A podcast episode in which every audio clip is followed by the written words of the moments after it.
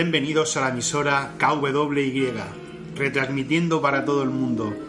Antes de empezar con el siguiente programa de la parrilla, tenemos una noticia de alcance mundial, que está golpeando con fuerza en todo el mundo.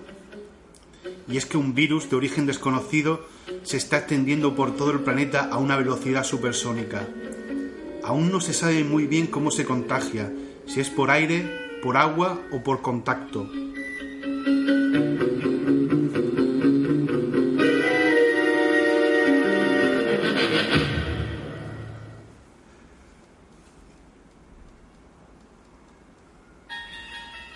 Los únicos detalles que nos han revelado desde el Centro de Control de Enfermedades son sus síntomas. Si se levanta un día y la comida ya no tiene buen sabor, su bebida favorita le es insípida, la serie que tanto le gustaba le parece un auténtico muermo, la película polaca que descubrió el mes pasado y tanto celebraba con sus amigos le parece un auténtico coñazo, y su, y su videojuego favorito le parece peor que los nuevos Sonics. Estás infectado con el virus que popularmente se ha dado a conocer como vinagrismo. Y nosotros somos su única cura. Bienvenidos a Canela Royal. ¡Canela!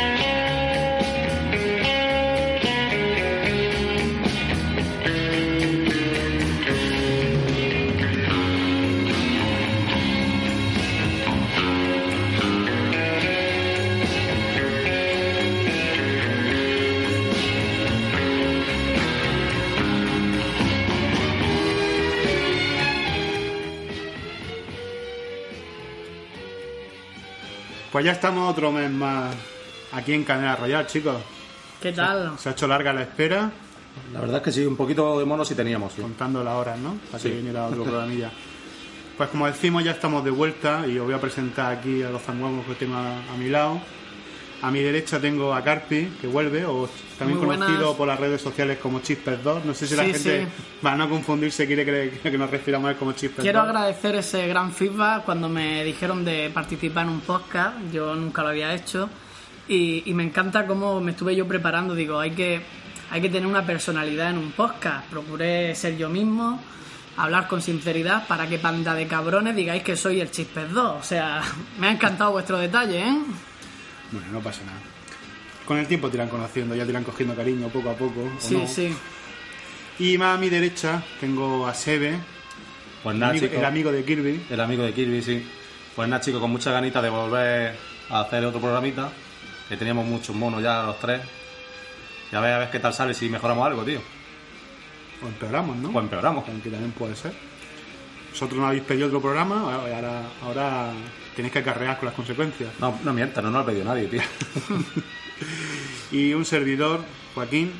eh, esperamos que este programa esté técnicamente y por y por contenido guste más que el anterior.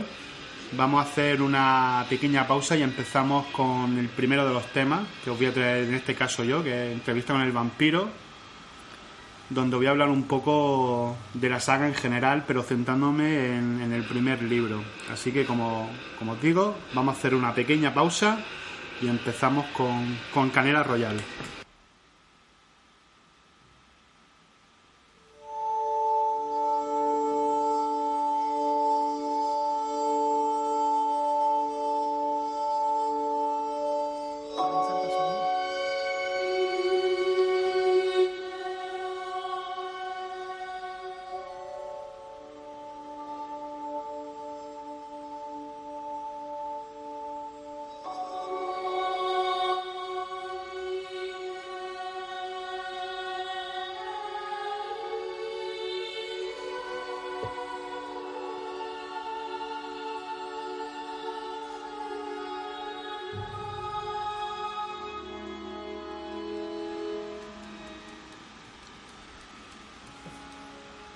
Como os decía, vamos a hablar de, de la novela de entrevista con el vampiro, que dicho sea de paso, fue la primera novela que yo leí y la que me inició en este maravilloso mundo que la lectura que desgraciadamente pues contra años van pasando menos gente parece disfrutar de dicho de dicho instrumento para de entretenimiento y la verdad es que una pena porque sin duda es uno de, la, de los formatos pues más bonitos de entretenerse pero bueno no me voy a poner aquí a hacer ahora una diatriba de en favor de la lectura Que da pereza, tío. sí A mí me gusta leer, pero da pereza ponerse. a ti te gusta que te lo leas ¿no? También. Ver la peli, me gusta ver la peli. Exactamente. Siempre terminan sacando la película. La novela en cuestión de entrevista con el vampiro, que yo creo que casi todo el mundo conoceréis más bien por la película del 95 de Nick Jordan, pero bueno, esta novela eh, salió en el año 1976, fue la ópera prima de la escritora estadounidense Anne Rice y fue un pequeño boom, bueno, aquí en España, pues llegaría años más tarde, ¿no? Pero en Estados Unidos fue, la verdad es que pegó bastante fuerte eh, por varios motivos y sobre todo porque era la primera vez que nos encontrábamos con que el vampiro era el protagonista de la historia y nosotros eh, veíamos su vida y sus peripecias a través de su ojo. Y no como había como ha ido siendo habitual eh, siendo el monstruo de la película y siempre narrado eh, desde el punto de vista de los protagonistas.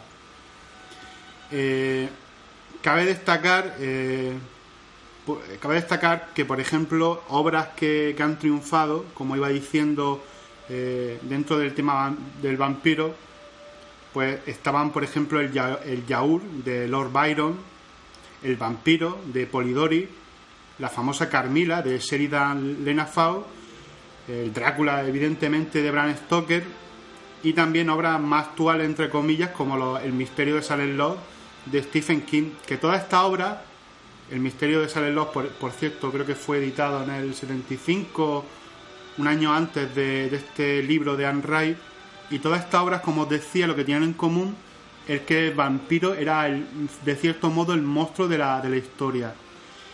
Y esta entrevista con, con el vampiro, lo, lo peculiar que tenía, por lo que se hizo tan famosa, aparte de que la historia era cojonuda, pues que era por fin eh, podíamos meternos en la piel de un vampiro, saber qué pensaba, conocer sus inquietudes y ver la historia a través de, de sus ojos y inquietudes. Eh, como todos sabéis, Digamos, humanizar al propio vampiro, ¿no? Sí. Eh, como todos sabéis, este es un, género que, que han tocado muchos escritores, incluso algunos que os van a sorprender. Por ejemplo, Arthur Conan Doyle, el padre de, de Sherlock Holmes, pues tuvo sus toqueteos, coqueteos con el género, eh, con un corto que se llamaba El Parásito. Alejandro Dumas también también le metió mano con otro corto que se llamaba La Dama Pálida. Y uno de los genios del terror, Edgar Allan Poe, también hizo sus pinitos con un corto también que se llamaba Very Nice. Eh, lo que iba a decir es que esta historia de entrevista con el vampiro eh, comienza cuando es editada en el año 76 y va jugando siempre un poco con la dicotomía de si de intentar eh, hacerlo lo más real posible para que cuando el lector la esté leyendo le pueda resultar una historia creíble. Desde el punto de vista que esta novela eh, su protagonista que es el vampiro Louis nos cuenta su historia desde que nace como él mismo dice en el vampirismo hasta la actualidad. Eh, Vamos con la sinopsis de- del libro en cuestión. Y es que, como os decía, este vampiro Louis, pues cuenta su historia y elige a un reportero llamado Daniel, el cual pues va a tener la suerte de, de poder escribir eh, este libro que se llamaría Entrevista con el vampiro también dentro de lo que sería el libro. Y eh, pues nos contará la historia de cómo en el caso del libro él perdió a su hermana y a su madre, en la película sería a su mujer y a su hija, y eh, estaría coqueteando siempre con la idea de, de morir, de, suicidarse, hasta que se cruza con un vampiro llamado Lestat de Lincourt, el cual pues quedará un poco hechizado, digamos, por, por este vinagrismo que lleva Louis, el vampiro Louis, y le dará la oportunidad de elegir, que él no tuvo, que siempre recalca, de si quiere, quiere seguir con esta lamentable vida que lleva, que lleva en este momento o unirse al mundo de los, de los no muertos, eh, al jardín salvaje como lo llama Lestat. Como os podéis imaginar, pues Louis acepta y desde ese momento eh, vivirá pues una los estos primeros momentos caóticos en el mundo de los vampiros donde le explicarán todas las reglas y y nada eh, viajarán desde desde su pueblo natal a Nueva Orleans donde le está pues le irá enseñando todo lo que necesita vivir eh, siendo vampiro y aquí donde encontrarán los primeros problemas entre la relación de, de Louis y Lestat y lo que es su nueva naturaleza y el tener que alimentarse de, de humanos y tener que matarlos. Y es donde digamos Louis eh, esa humanidad de Louis eh, le impide le impide aún matar y alimentarse y empiezan a crear los primeros conflictos con, con Lestat y su propia naturaleza. Esto les conducirá a casi un desenlace en el que Louis tiene casi decidido abandonar al Lestat y este en último recurso eh, vampirizará a una niña, lo cual, aunque Louis no lo sabe, Lestat sí lo sabe, está prohibido dentro de, este mundo vampírico para evitar así que, que parta. Bueno, hasta aquí os voy a contar de, de la sinopsis, pues tampoco os quiero estropear lo que es el libro y la película. Eh, decir que este que la verdad es que es un viaje bastante chulo el libro, te irá llevando desde en el caso del libro desde Nueva Orleans a muchas de las ciudades más importantes de Europa. Eh, la película eh, solamente veréis la parte, digamos, central final, medio final, que es en París, con un final bastante impactante. Eh, como podéis imaginar, el libro tuvo bastante éxito y prueba de ellas pues son todas las secuelas que tuvo, donde mm, pasó el rol de ser Louis el protagonista o el que nos contaba la historia a ser Lestat, con los siguientes libros que fueron Lestat el vampiro, La reina de los condenados, El ladrón de cuerpos y otros muchos más. A lo largo de... Dime, Sebe. Es que mm, realmente Lestat tiene mucho más carisma que, que Luis. Luis es como muy soso, muy bonachón. Lestat siempre tiene esa picardía. Ahí, por lo menos a mí me da esa sensación de tener mucho más carisma que, que Luis. Quizás por eso tirarán por ahí con la... conseguir haciéndolo de protagonista él, ¿no? Bueno, re realmente eh, lo que hizo Anne con el segundo libro, aparte de que sí, que. Yo creo que eligió a Louis porque era un, era un personaje más humano. Y era como intentar entrar en ese. Era un paso arriesgado el hecho de, de intentar transformar a un monstruo, en, a humanizarlo, como decíamos. Y creo que Louis era una apuesta más, más segura.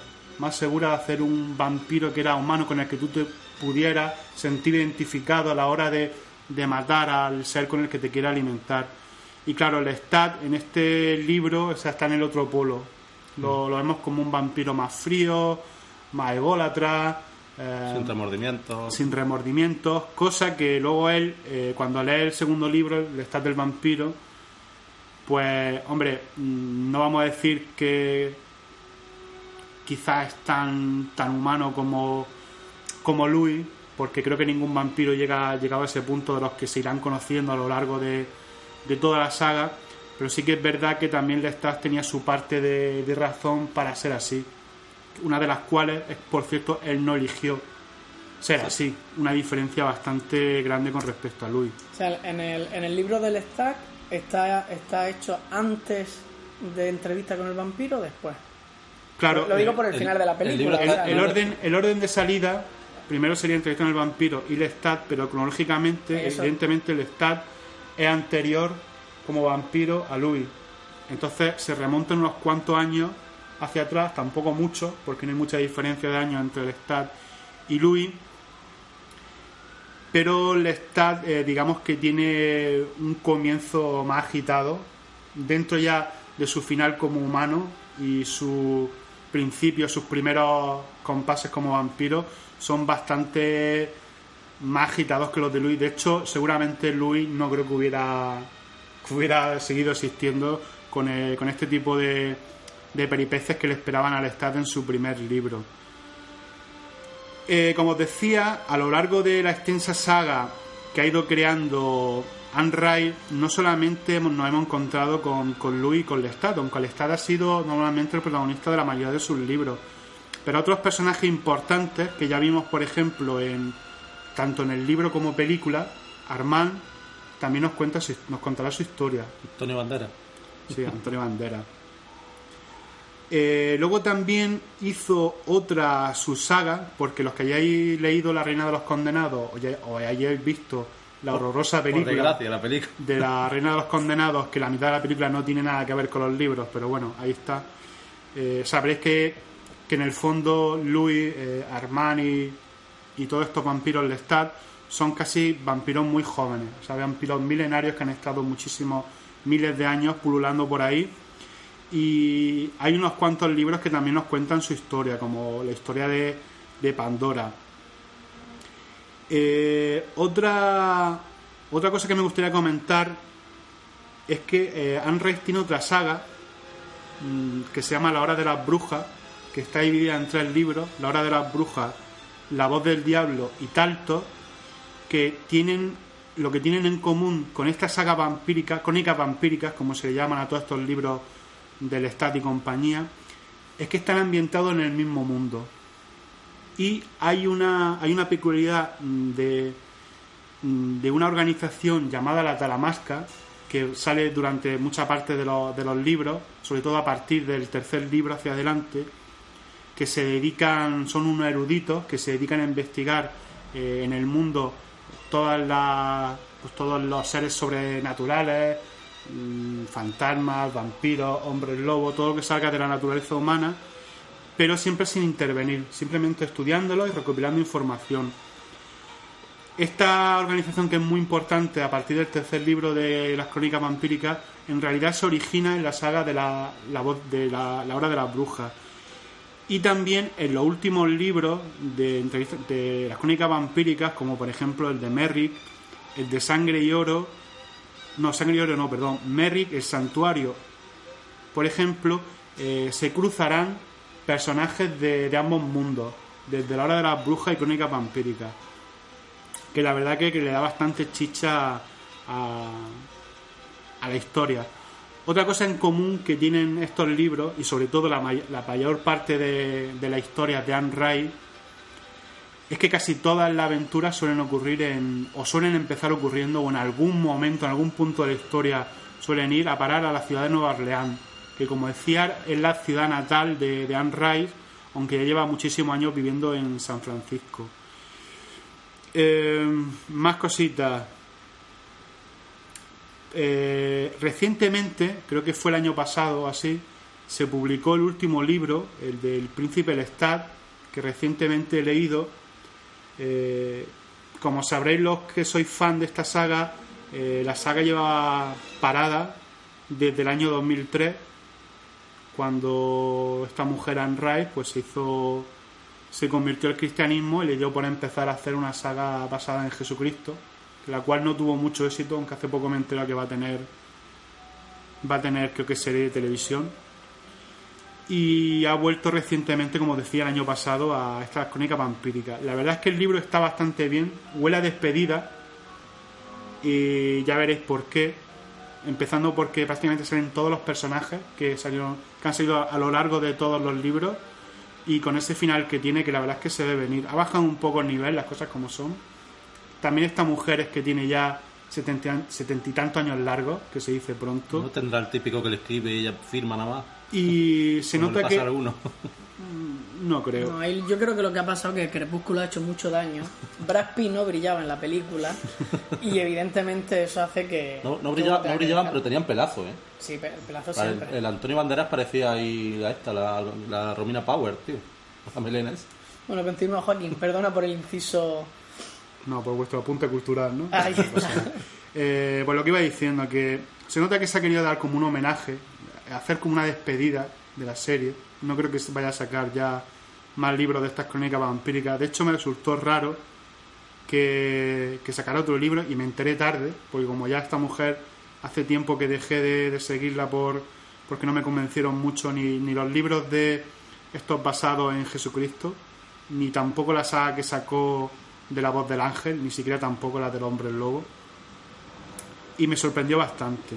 Así que no esperéis un libro a la altura de, de los anteriores, pero bueno, eh, está bastante bien, eh, se lee con fluidez y no, ya que os habéis leído todos, pues no lo dejéis escapar. Evidentemente, si estáis escuchando esto os interesa y queréis empezar, no empecéis por este libro, empezar con el primero, con entrevista con el vampiro. Aunque ya hayáis visto la película, no importa, eh, empezar con este libro porque la película es como, es como un resumen, es como comparar ver el tráiler de la película a ver la película. Pues en cuestión de ver la película y leer el libro sería lo mismo. Sería como, la película es como el tráiler del libro. Un tráiler de dos horas, pero sí, un tráiler. Un, Eh, un trailer cómodo donde no hay que pasar páginas. Yo por dar otro apunte cultural, ¿sabes? Te puedes tumbar, abrir una cerveza y la verdad es que se pasa mejor que con el libro. A mí me duele el antebrazo cuando cojo un libro de eso. Es horrible. Bueno chicos, si queréis podemos hablar un poco de las películas, que Sí. sé que vosotros la habéis visto unos más recientes que otros.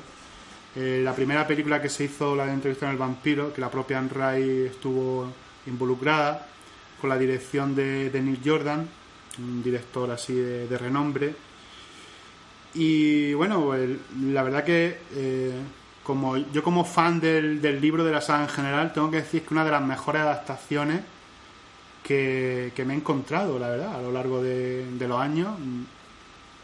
Y mira que ha habido violaciones en cuanto a adaptaciones de libro a película, pero este, este la verdad es que no, no es el caso. Es un libro que se nota que estaban Ray detrás y que Nick Jordan es un director también muy competente, porque en todos los aspectos, en la historia hay cambios mínimos, aparte cambios que incluso llegan a mejorar eh, el guion de la película para que te sientas en menos tiempo identificado con Louis, como decía al principio, el hecho de de que el- la mujer y la hija la que mueren en vez de en vez de la madre y la hermana para que te sientas más rápido identificado porque en el libro el sí que se sí que se tira su tiempo en este principio para que te puedas sentir pues más identificado.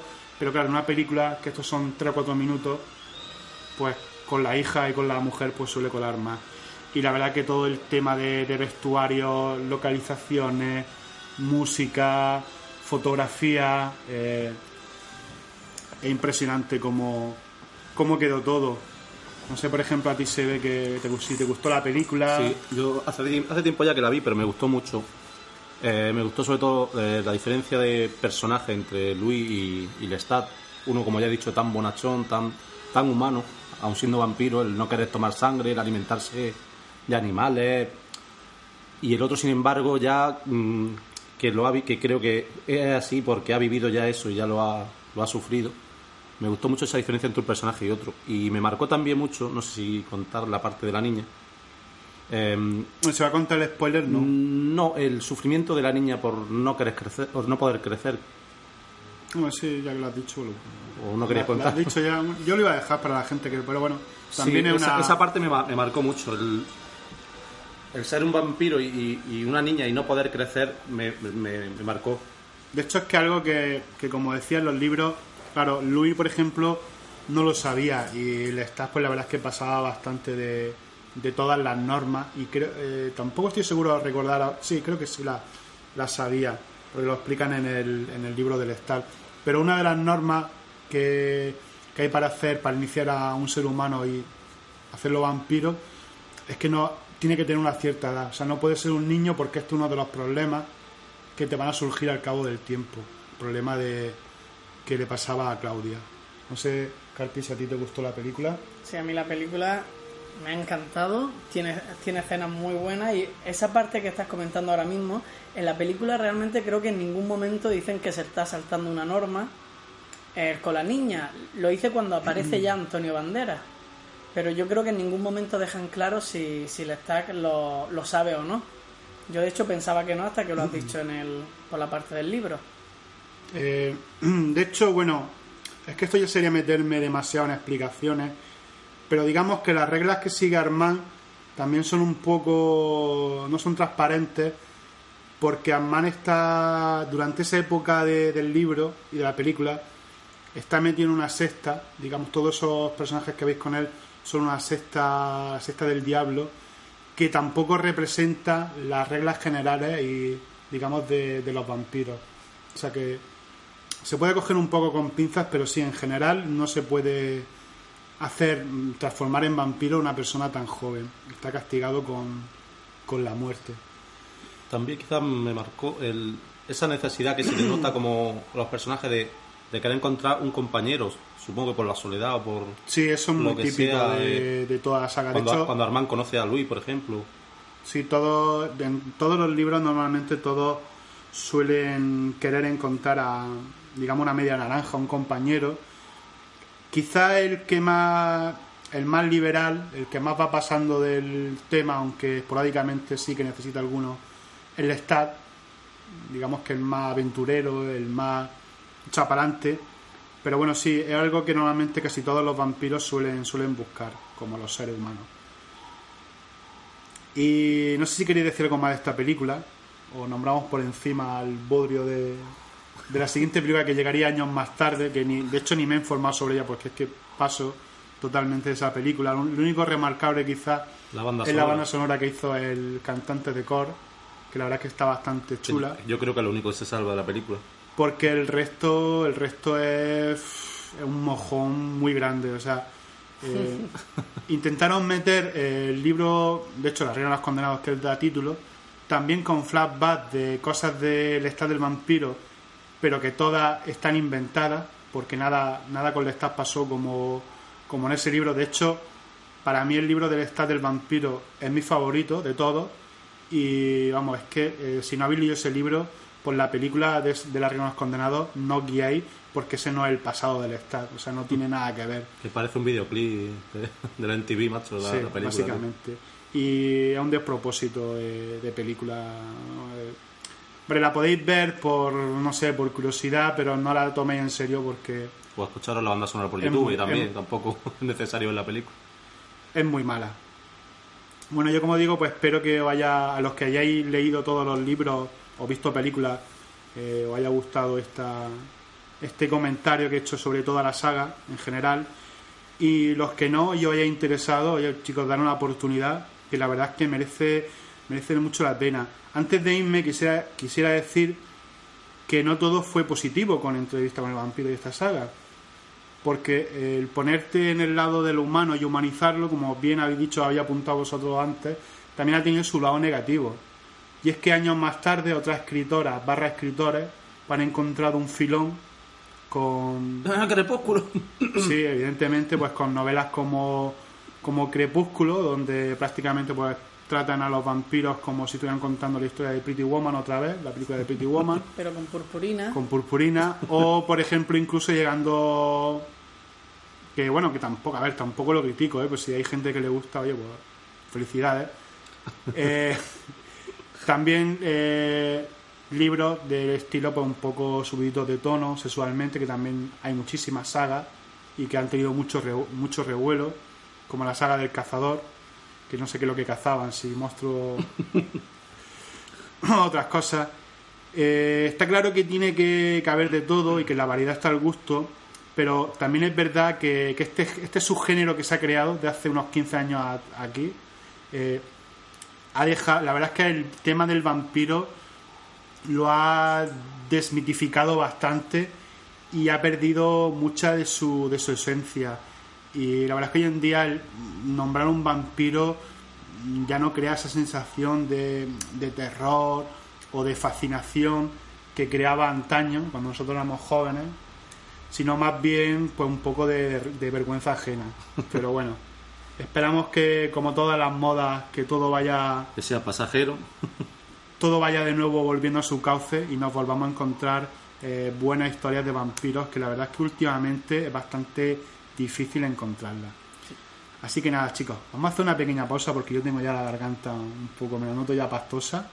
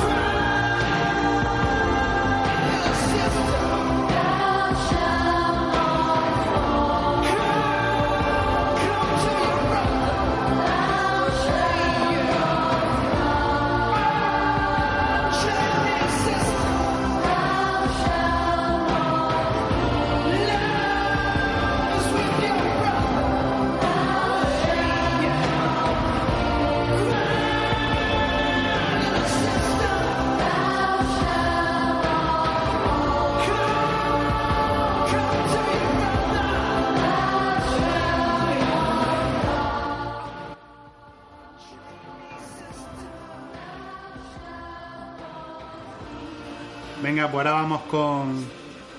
¿Qué es lo que nos trae Sebe? Creo que nos trae algo jugoso, ¿no? Pues yo traigo algo que... ¿Una película, pa- una película moderna era? Sí, muy moderna, como todas las mías. Yo, para el que me conozca, sabrá que mi correo electrónico eh, aparece la palabra perseguido. Mi cuenta de equipo aparece la palabra perseguido. La contraseña es perseguido. No, la contraseña no.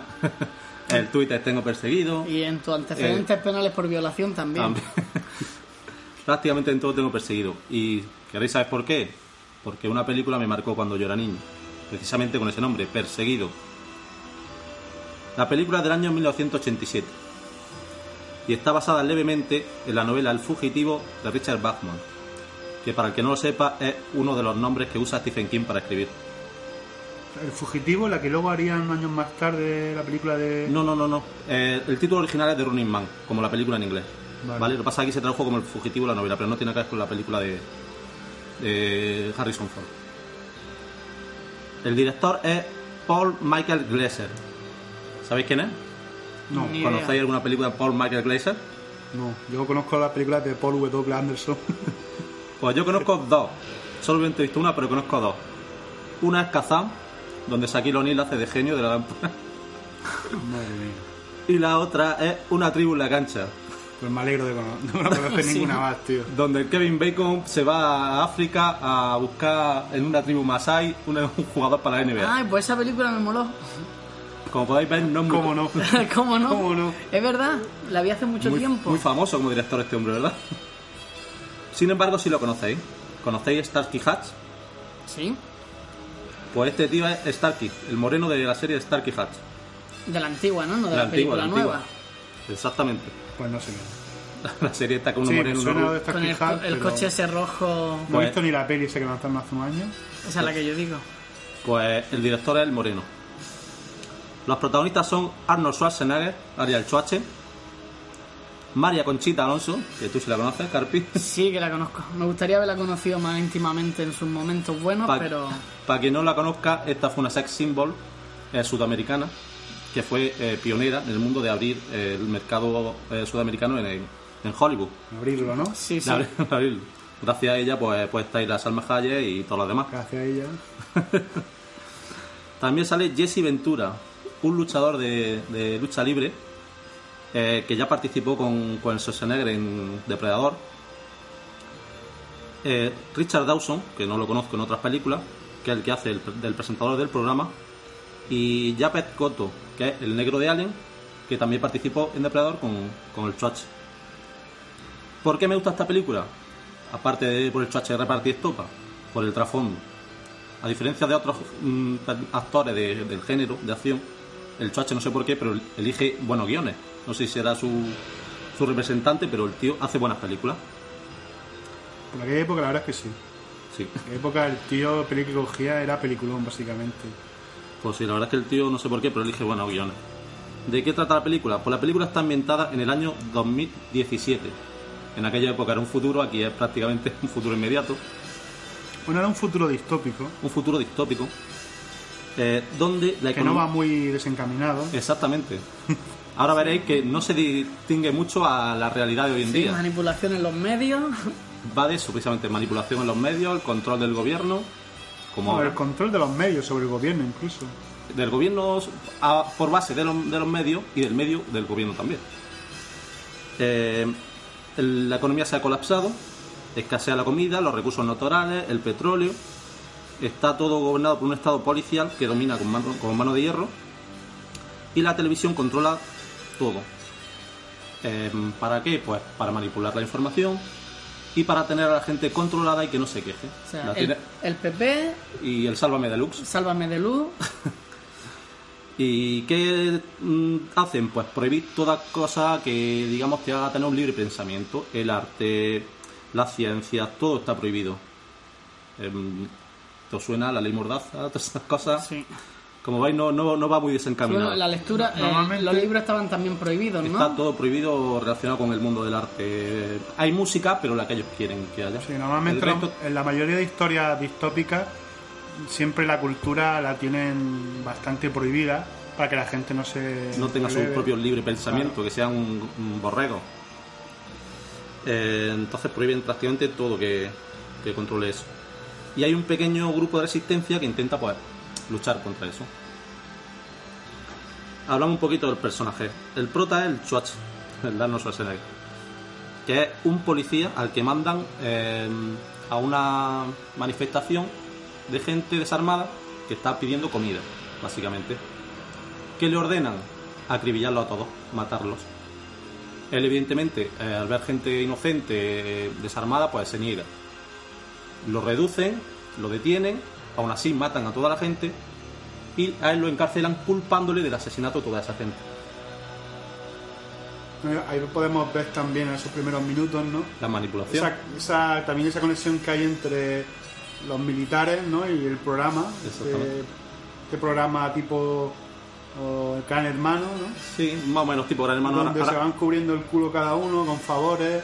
Exactamente. Ahora hablaré un poquito más del programa. Bueno, él es encarcelado, eh, pero eh, eh, se escapa junto a otros dos presos eh, y pues, intenta eh, escapar del país yendo a casa de su hermano, pero se encuentra con que su hermano ya no vive ahí. Ahí vive María Conchita Alonso, aquí llamada Amber. La que si tú un día fueras a casa de tomar unos chistes, ¿eh? te encuentras Sí, ahí sí. a María Conchita Alonso. Qué maravilla, pero María Conchita Alonso haciendo deporte en picardía. Exactamente, O sea, se haciendo deporte en los picardía. Todo el mundo hace flexiones en picardía. Eh, ella le explica que el antiguo propietario ya no vive ahí. Lo han llevado a un programa de reeducación. Pues eh, usa. Eso no lo habéis visto, pero el SEBE ha hecho la- el Eh, símbolo de las comillas. hecho las comillas, reeducación. Eh, él usa a María Conchita para escapar del país con su pase de viaje, la lleva retenida, pero en el, cuando está en el aeropuerto ella se, se escapa de él, lo denuncia y lo vuelven a capturar. Oye, una pregunta tonta, ¿María Conchita es la misma de Desafío Total? No, es pare- muy parecida, pero no, no, no, Ah, yo, no, yo pensaba que era la misma. no, no, no, no, no. Mención especial a la, cami- a la camisa que lleva Schwarzenegger en floreada. floreada en el aeropuerto, que no tiene desperdicio ninguno. Y, y la escena de la cárcel, que me gustaría comentarlo, no, se han copiado totalmente de Fortaleza Infernal. Ese, O al revés. No, ¿Qué fue antes? Infernal creo que Fue fue después. ¿no? Ah, fue después. Claro. Ah, yo pensaba que ¿La fue de antes. Christopher Lambert? Sí, la de Es Christopher que, Lambert. para explicaros esa fortaleza, los presos tienen un collar alrededor del cuello que si te escapas de los límites, explota y te revienta la cabeza. Eh, marcar el detalle del chacho cuando se ve en primera imagen cargando una viga de hierro sobre un hombro, Sí. como si llevara, vamos, papel. Es del 92, Fortaleza Infernal. Ya, ya te he dicho que está de antes. Explico. El programa se llama Perseguido. Y están buscando. eh, bueno, os digo lo que trata el pro- el programa. El programa consiste en eh, algo parecido a lo que están haciendo ahora, como los juegos del hambre, Battle Royale. Consiste en meter a presos dentro del programa que tienen que atravesar cuatro sectores en menos de tres horas. Si consiguen atravesarlos y sobrevivir, pues se le conceden la libertad, etcétera, etcétera, viajar a donde quieran, Sí, el, premio- el el indulto. indulto, digamos. Eh, ¿Qué pasa? Que esta gente está buscando presos, pero ninguno de la talla, son muy pequeñas, como no sé qué, pero el director del programa ve le- el vídeo en, las noticias de la fuga de, del Choache, le mola y dice, uh, este va a subir la audiencia. Este tío con los bíceps eso sube la audiencia. Ya te digo.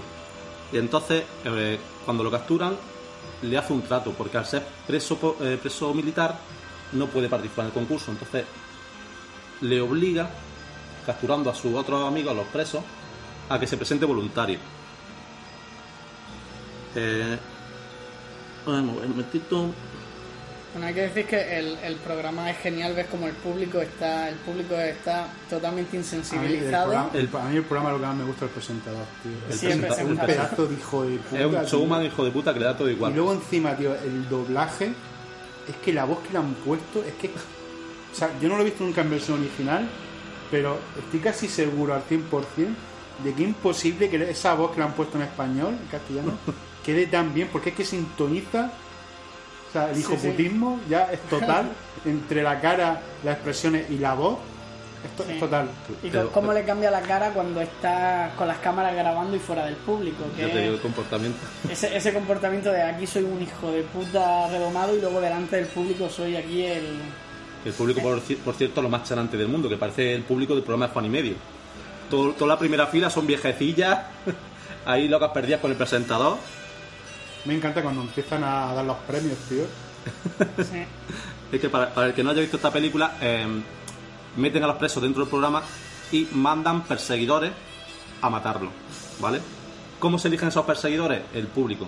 Eligen a una persona del público, esa persona elige qué perseguidor va detrás de ellos.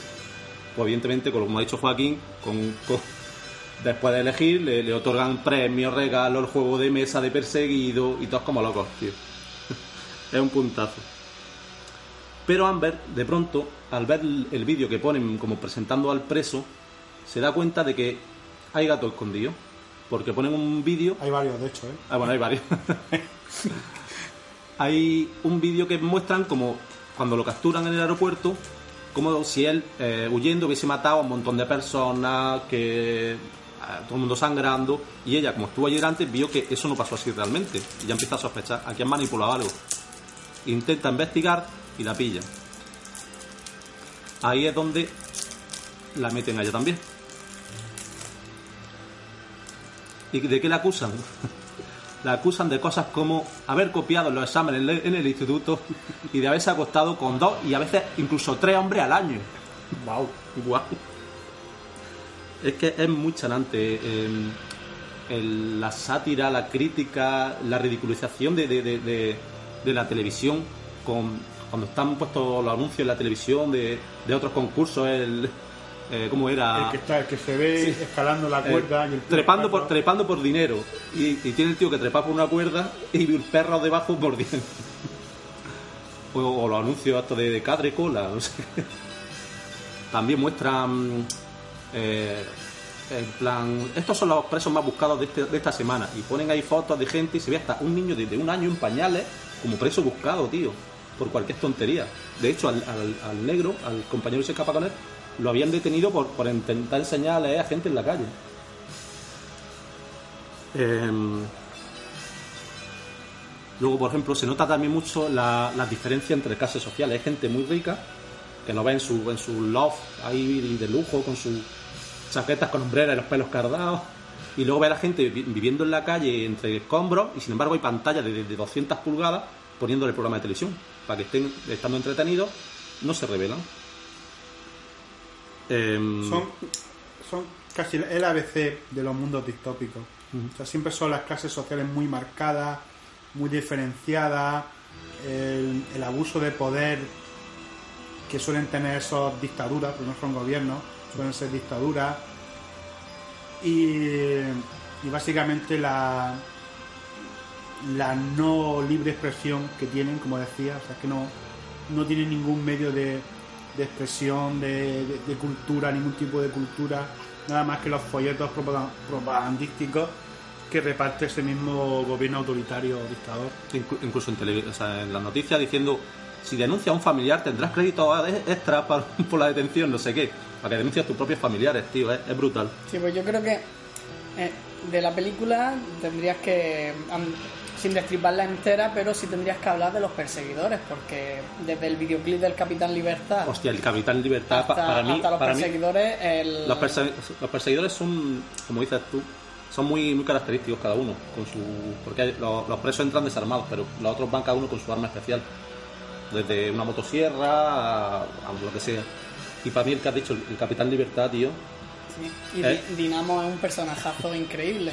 Pero para mí el Capitán Libertad, que es el que ya he dicho, el, el de lucha libre, el, el Jesse Ventura ese, que se supone que es un, un perseguidor retirado, que lo tienen de comentarista entre bastidores, haciendo anuncios de televisión, haciendo un programa de rollo Evan Asarre de, de gimnasia rítmica. Es un personajazo, para mí es el, el- el personaje de la película, tú. Y la historia no me gustaría contar nada más, ¿no? Básicamente Destripar. está que si te contó ya queda Sí. pues lo que le va ocurriendo a nuestro al protagonista. la lucha, intentar escapar, cómo intentan descubrir eh, las mentiras, la manipulación. Yo creo básicamente que si queréis podemos ir comentando quizás nuestras escenas favoritas de la película, cada, que cada uno escoge una escena, si queréis. Pues a mí Por ejemplo, vamos a empezar por Carpi. Bueno, escena favorita en esta película, por supuesto, el, el videoclip del Capitán Libertad, quien la vea lo va a entender. el videoclip brutal. Y posiblemente sería la del aeropuerto con, con la camisa hawaiana, cuando la, la María Conchita va- dice que quiere vomitar y él le dice que, que vomite en su camisa y no se va a notar. O sea, es, es una escena que siempre me ha hecho gracia y de las que recuerdo de, de cuando la veía de, de joven. Pero hay muchas escenas, todo, todo lo que son los perseguidores, mm, tiene, todo tiene su, su escena buena. Yo a mí, a mí de, de- me parece, todo en realidad me parece muy chanante, pero eh, lo- lo- los viejos pidiendo ahí locos perdidos, viviendo las masacres, eh, incluso cómo son tratados los, los perseguidores como, como auténticos ídolos, como si Cristiano Ronaldo sale del autobús y todos, Cristiano, Cristiano, fírmame, y le rompe la nariz a uno y el tío chorreando y flipando, diciendo, tío, que me ha tocado, que me ha tocado. Eso me encanta, tío. ¿A ti, Joaquín? Mira, a mí la escena que más me gusta. Lo que pasa que no la voy a contar entera porque mola más que la vean ellos.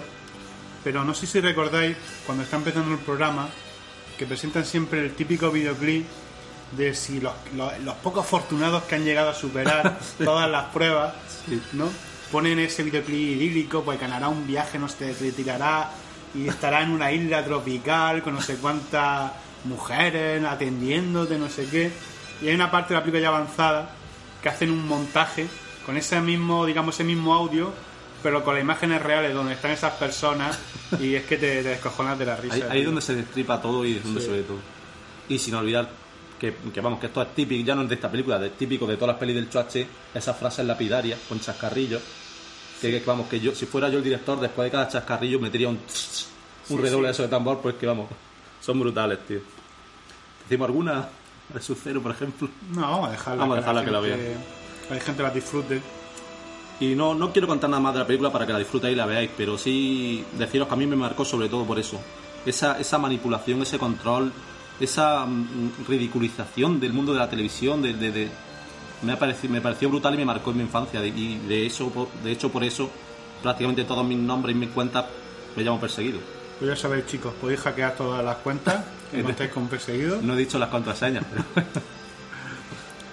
Pues, ¿qué os parece si hacemos una pequeña pausa y empezamos con, con lo siguiente con este Carpio? ¿O quiere empezar directamente? Pues yo creo que podríamos empezar directamente, ¿no? sí, bueno, ha sido corto. Eh, no- mira, ¿Qué es lo que nos trae? Pues he traído varias cositas, pero viendo cómo está el tema, creo que vamos a hablar de, de una película. Eh, quiero que me ponga una música así un poquito más alegre porque esta película lo merece. Vale, Ahí la. ¿Te gusta Esto es, esto es una buena, una buena música. No suena la música, esto son cosas del directo. Ahora sí, ¿no? A ver, a ver. Aquí, aquí es lo que estamos. tienen los Mac, tío. Sí que te lo tengo dicho. No Sí, sí. Mac y tú nada. Bueno, esta película no sé si la conocéis, película de culto, aquí donde, donde se ve, de Blonde Dog Sign, aquí se llamó Los Elegidos, en, en Argentina se llamó El Quinto Infierno, curiosamente no le pega nada, Joder. pero bueno, ¿qué me decide si, si os digo que esta película sale William Dafoe, para mí de los mejores papeles que ha hecho en toda su carrera? Sean Patrick, que creo que es el de Walking Dead. no, No, no es No. el de Walking Dead, es Norman. es Norman Reedus. ¿vale? Para que veáis lo que yo veo de, de Walking Dead. Norman Reedus, el de, el de la ballesta, igual que Sí, sí. Pues bueno, William Dafoe, Sean Patrick, Sea Patrick Flannery.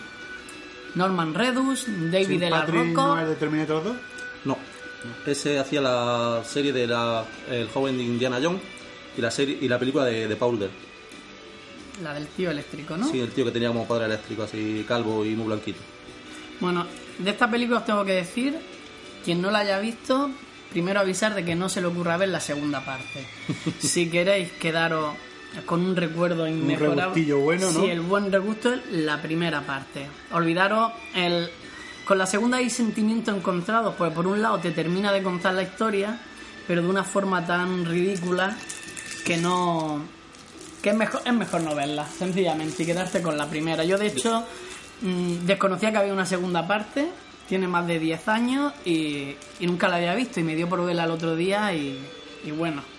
Yo ya te he dicho que me- cuando la vi me dio la sensación de que se ríen de ellos mismos, tío. No, Sí, no, es una película no- muy no mala. se toma en serio a sí mismo. Bueno, ¿de qué va esta película? Eh, esta película es que en Boston hay dos hermanos irlandeses y el, por, son dos hermanos irlandeses que por medio de, de una disputa en un bar eh, terminan con una mafia rusa. Esto es muy típico de ahí del Reino Unido. Todas las películas del Reino Unido hay una pelea en un bar. No, es Estados Unidos, pero son irlandeses ellos.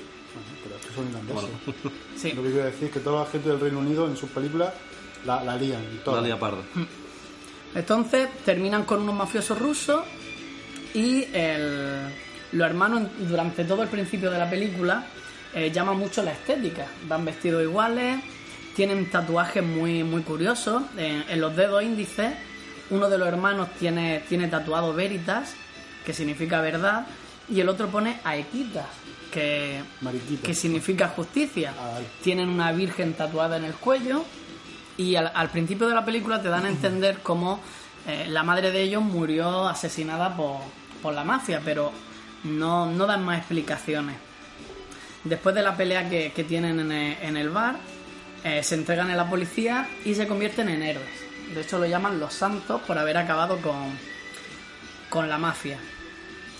Ellos tienen una especie de, de- sueño en la que deciden acabar con todos los con todos la- con toda la mafia todas las personas malas que haya se van a, van a ser unos vengadores y van a matarlos entonces hasta ahí en realidad sería la película no habría mucho más que mucho más que contar ¿por qué esta película es tan buena? pues porque aparece un policía que William Dafoe el- no quería contar mucho de él porque me parece uno de, los mejores personajes que, ha hecho este actor en su vida. Y en el que todos los crímenes tienen una cosa en, común. Primero se ve la escena de la policía, la escena del crimen, y luego se ve cómo se ha cometido, digamos, el acto.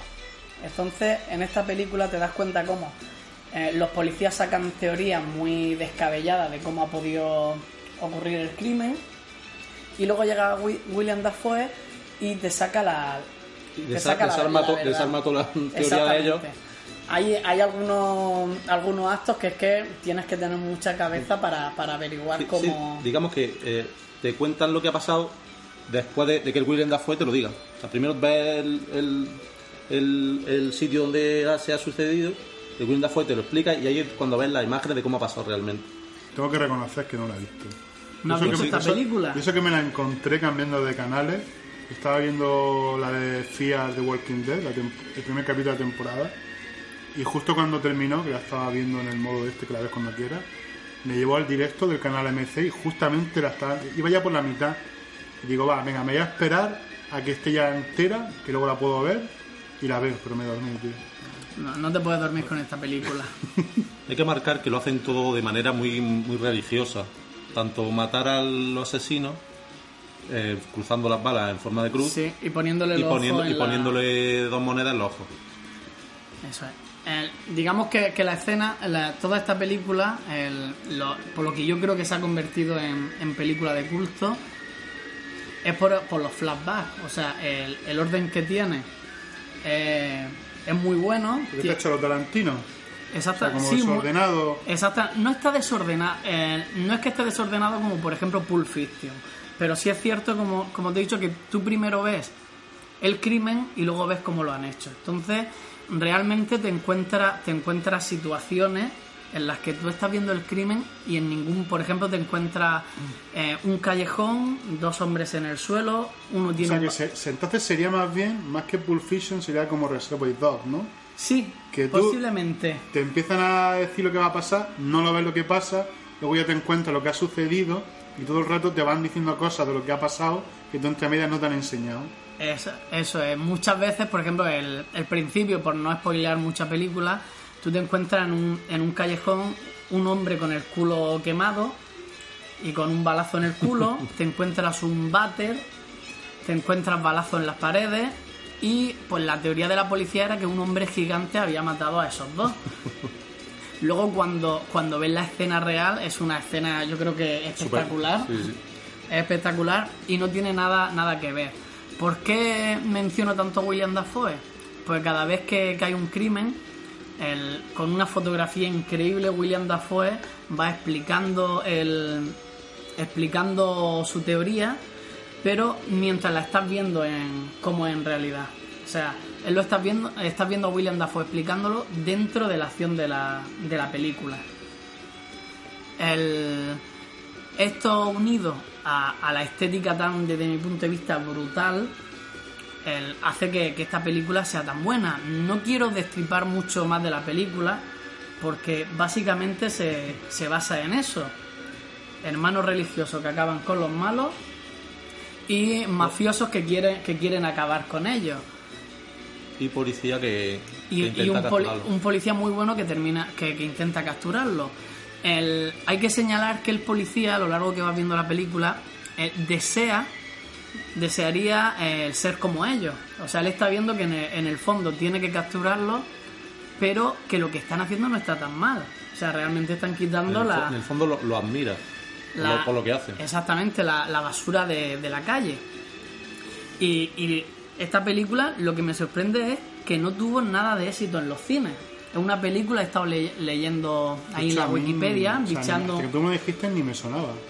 Pues, cero. pues mira que es una película, según la Wikipedia costó unos 20 millones hacerla. Es una película que solo estuvo 5 semanas en los cines eh, y no, no, no llegó a- al medio millón de dólares de recaudación. Pero luego en VHS y DVD llegó a los 50 millones. O sea, se nota Película de muchísimo. Sí. Como Terminator. Increíblemente Terminator donde funcionó fue lo Sí, Película pero, pero Terminator es buena a su, ma- a su manera, pero era una, una, una serie B. Pero esto es un peliculón, no... Eh, ch, ¿qué estás Desde el principio. tío? Hay que ser realista. Terminator era una película de serie B. ¿Qué dices, Muy buena, tío? pero de serie B. Y, y de esta Venga, fuera de película... casa. No, no, no me voy a ir de aquí. Esta película suelo recomendar que, que la veáis quien no la conozca porque, porque os aseguro que, que os va a encantar. O sea, no tiene, no tiene nada negativo. Aquí sí que es verdad, no hay escena. No me preguntes por mi escena favorita porque son todas. Venga, pues entonces voy a preguntar Yo- por la escena que menos gusta de la película. No tiene. Yo- yo sí- yo Las sí- letras del final es lo Yo, único yo malo sí que tengo tiene. escena favorita. Venga, pues cuéntanos La de sí. William Dafoe en la cama. ¿Te suena, Carpi? Bueno, sí. ¿La cuento o no? Puedes con... Sí, yo creo que puedes contarla porque no... No, no afecta a la historia. Lo dejan claro desde el principio. Sí, el William Dafoe es súper mm, facha, ¿no? Un poquito así mala leche, sobre todo. Y hay una escena en que se levanta una cama y de pronto le, le llaman por teléfono, se pone a hablar por teléfono y de pronto un brazo le, le- le va como a, a- a rodear, ¿no? Para abrazarlo y darle un beso. Y de pronto enfocan y era un tío. Y se levanta y dice, ¿pero qué hace? ¿Es que eres maricón o qué? Después de haberse acostado con él y todo, el tío se enfada como diciendo, ¿por qué me toca? Es que, es que no sé. Me pareció una escena muy, muy buena. Sí, no, pero tiene la escena de, de- del amigo, el bufón, en, en la bufón, sala sí. de triste. Sí, o sea, hay, hay escenas muy buenas. Sale algún que otro gato herido en esa película. pero nada, es una película que tenéis que ver y tú ya estás tardando en verla hoy porque Luego, luego, luego la veré. si no la ves te pongo directamente O la no. segunda parte. Sí, hay que verla, hay que verla. Bueno, de esta película no quiero hablar más, perdonad que ha estado un poco desordenado, pero es que una película que hay que verla. Es que no se, no se es- puede explicar. Es difícil de contar y es difícil eh, contar sin decir cosas de la película. Para no spoilear. Bueno, pues ya está. Pues vamos a hacer así un pequeño, una pequeña pausa musical y volvemos en un momentico.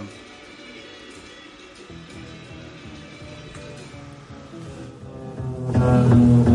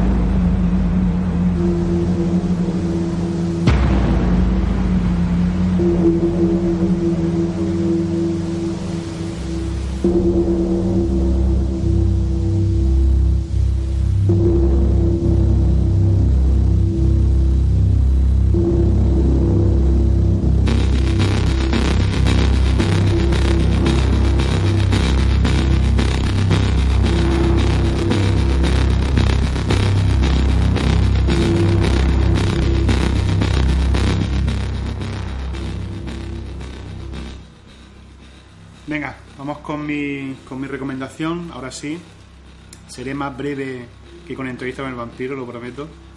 Más que nada porque no, no hay tanto que comentar de esta película. Ah, buenas películas, ¿no? Es película. Vale, vale. Es película. Pero seguimos en el género, entre comillas, comillado, de terror. Y os voy a hablar de una película que para mí es la película de este año 2015, de lo que va de año, y que ha pasado bastante desapercibida. Si no te mueves mucho así por, por todas las paginillas y blogs donde se que se han especializado en, el cine de terror. La cinta en cuestión se llama It Follows y es una película que, que no es una gran producción ni ha estado publicitada. Eh, estuvo en los cines, de hecho estuvo aquí incluso donde nosotros vivimos, en en Roqueta, en Almería, estuvo en el cine de aquí eh, muy pocas semanas Yo ni me enteré, vamos. De hecho, que yo conocí la película del boca a boca, de por escucharte a ti hablar con, con el frico y, y así. Y como decimos, bueno, pues una película de terror eh, dirigida por David Robert Mitchell, que es un director que tiene muy poco bagaje, de hecho solo tiene una película anterior, con muy buenas críticas, de hecho, tocando otro género totalmente diferente. Protagonizada por Maika Monroe, que la verdad que la chica, Mm, la chica está, está de muy buen ver. Eh, os recomiendo que la sigáis por Instagram, de hecho. Eh, aparte tendremos también más actores, la verdad es que desconocidos totalmente, como Kate Gligher, eh, Daniel Sobato, Jake Wery y Olivia Lucardi. Como decimos, la verdad es que ningún actor, son casi todos muy jóvenes Gente adolescente, desconocida. y que están empezando en esto de la interpretación, al igual que, que el director. Algo que me llamó mucho de, de la película, antes de, de entrar en la, en la sinopsis de la misma, eh, aparte evidentemente del género, que como ya dije en el primer programa es prácticamente mi género favorito, el de terror, en cualquier, en cualquier eh, elemento, ya sea libro, serie, película, etc. Eh, algo que me llamó mucho la atención fue la ambientación. Yo aunque, aunque no lo llegan a decir y hay tecnología como la que tiene una de las chicas, El, el móvil de almeja ese. el móvil almeja, Porque el móvil de almeja táctil. táctil, que es- es la única, el único objeto, digamos, que te puede sacar de lo que es el resto de la ambientación, Sí, porque da la impresión de ser una película rodada en los, como si fuera rodada en los 80 o los 90. sí, finales de 80, principios 90. y que por cierto está muy bien conseguido tanto en escenario como en ropa, peinado, eh, incluso la música que estáis escuchando de fondo. Todo eh, te da la sensación como de ser una película, como decimos, ambientado en los años 80-90. Y solo este objeto, como decimos, el único que te puede sacar así. No, no cuadra, aunque fuera el de almeja, pero que fuera táctil no, Sí. no, no- no encaja ahí. Pero bueno, eh, ¿de qué va la película? Bueno, pues es la típica película, típica entre comillas, de maldiciones. Pero una maldición, la verdad es que bastante peculiar y llamativa. Que en principio te puede dar un poco la risa cuando ves cómo se pasa la maldición. Pero cuando ya ves las implicaciones que tiene realmente y lo que pasa a esta, esta protagonista, Jay se llama, eh, Maika Monroe, pues ves que ya no, ya no te hace tanta gracia. Ya, ya le estás cogiendo incluso Esto es una putadilla, ¿eh? todo una puta, un potadón bien grande. Antes de decir cómo se coge esta maldición o cómo se pasa, os vamos a explicar la- las reglas de la maldición. Eh, las reglas son, l- hay un ser que no se sabe lo que es, es un ente, es un ser sobrenatural, es un demonio, no se sabe lo que es, que que da título a la película, porque va a seguir todo el rato a la persona que tenga la maldición. Eh, como decimos, va a seguir todo el rato sin descanso al que tenga la maldición, en este caso nuestra protagonista Jay. Eh, una de las cosas positivas, entre comillas, el gato se ha vuelto loco, ¿eh? Sí, sí, el gato está poseído.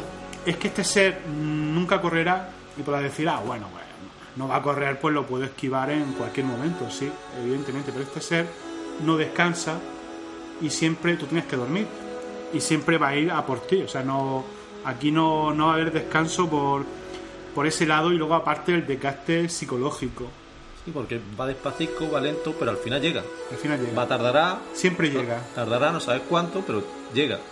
Otra de las peculiaridades que tiene es que no siempre tiene el mismo aspecto. O sea, puede tener cualquier aspecto, desde un ser, una persona que tú desconoces, hasta un familiar o una persona que tú amas. O sea, que tienes que estar con los, con los ojos bien abiertos y decidir No, no- rápidamente. No, es tan fácil con, con verlo y decir, míralo, ahí está, porque no sabes. Bueno, eso es otra cosa que iba a explicar ahora, no Ah, te más adelante se ve, tranquilo. Eh, otra de las peculiaridades que tiene es que solo tú lo verás, tú y los que tengan la maldición. Que esto es algo que la verdad que da bastante vidilla en la película, el hecho de que los demás no puedan verlo. Aunque con el paso del metraje descubriremos que aunque no lo ven, sí que pueden interactuar con él. Y esto ya lo veréis de qué forma durante la película. A mí eso me sorprendió, la verdad. No me lo esperaba. Eh, otra cosa más que iba a decir, ya me la he olvidado, se ve, por interrumpirme antes, ya no me acuerdo. Eh, no sé si había alguna regla más así con respecto a este ente. Yo creo que no, ¿verdad? Creo que no, que podías verlo tú y el que haya tenido la maldición. Que eso. Aunque, aunque hayas pasado la maldición, sigues viéndolo. Aunque tú ya no tengas maldición, la hayas pasado, sigues viéndolo. Otra, otra cosa más de esta maldición es que si la persona que tiene muere, porque este ser lo que busca, no lo hemos dicho evidentemente, aunque se intuye, es matarte, si la persona que tiene la maldición actual muere, automáticamente pasa a, a por a esa ese ente ir a matar a la persona que a ti te pasó la maldición, digamos a la maldita anterior. Y ahora llega el punto clave. ¿Cómo se pasa la maldición? Pues la, la maldición se pasa follando. Sí, amigos, se canta la risa ahora, estáis descojonando y diréis, bueno, pues no pasa nada, pues me voy a un club, me tiro unas cuantas tías o me tiro unos cuantos tíos. Pero lo que os decimos, Si esa persona muere, si esa persona muere, Te vuelve a ti. vuelven a ti. Y realmente ya tu vida a partir de ese momento está jodida. Porque no es algo que tú pasas y ya no vuelve más hacia ti. Ya, ya no sabes en qué momento puede volver eh, esa maldición a ti.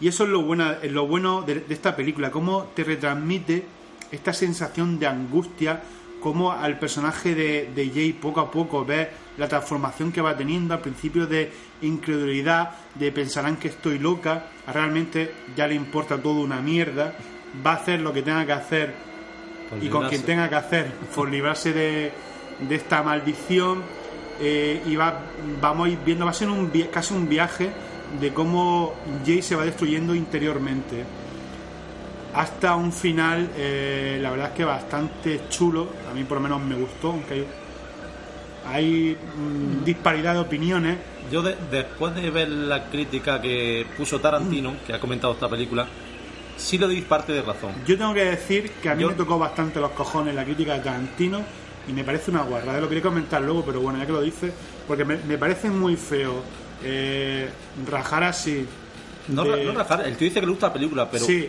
ya, pero le cambia medio guion, tío. Y vamos a ver, eh, es muy fácil corregir fallos o posibles, lo que tú creas que son fallos, de una película una, una vez ya hecha a todo lo pasado. Si nos pusiéramos nosotros ahora A a corregir todos los errores que tienen al- algunas de las películas, la mayoría de las películas de Tarantino, porque no hay nada perfecto. Yo a mí, la verdad es que me pareció, no creo que lo hiciera con mala intención, pero queda, quedó bastante feo, la verdad. yo creo que le gustó, se nota que le gustó, pero que sí hay cosas, y después de escucharlo, yo creo que le doy cierta parte de razón. Sí tiene cierta parte de razón de que no, no encaja demasiado con el resto de la película. De todas formas, hay que decir con una de las críticas que hace Tarantino, que es una de las primeras apariciones de este ser, digamos, es que realmente estas reglas que yo he dado no son reglas oficiales, no hay ningún libro oficial de las reglas a seguir, no te da ningún libro, ningún folleto.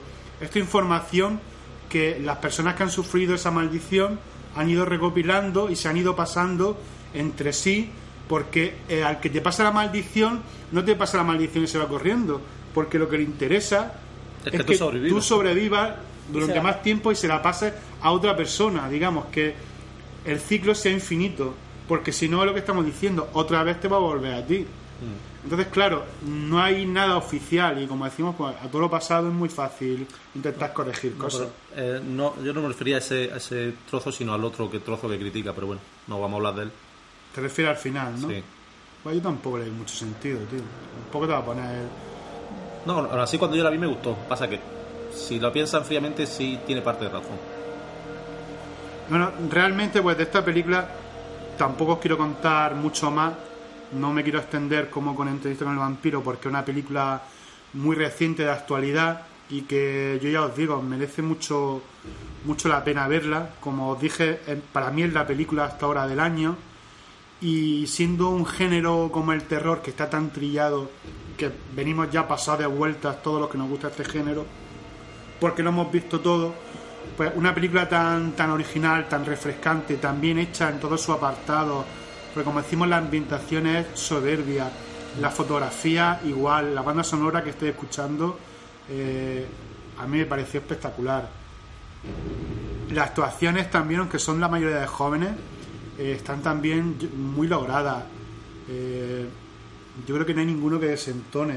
Todas son están bastante creíbles todas. son bastante creíbles y en general pues ya os digo es que me parece un peliculón Eh, evidentemente ya no está en el cine eh, sabéis otros medios de conseguirla pero sí que os puedo adelantar que el mes que viene va a salir a la venta la edición en Blu-ray que un servidor la verdad es que se la, se la va a pillar en cuanto Amazon la tenga ya listada no sé si queréis comentar algo más Chip, eh, Chip perdón no sé si perdón.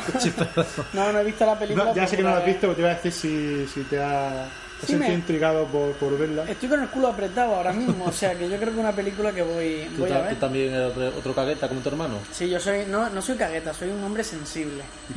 Y yo, yo realmente no, no tiene miedo, miedo. Es más bien agobio, ¿no?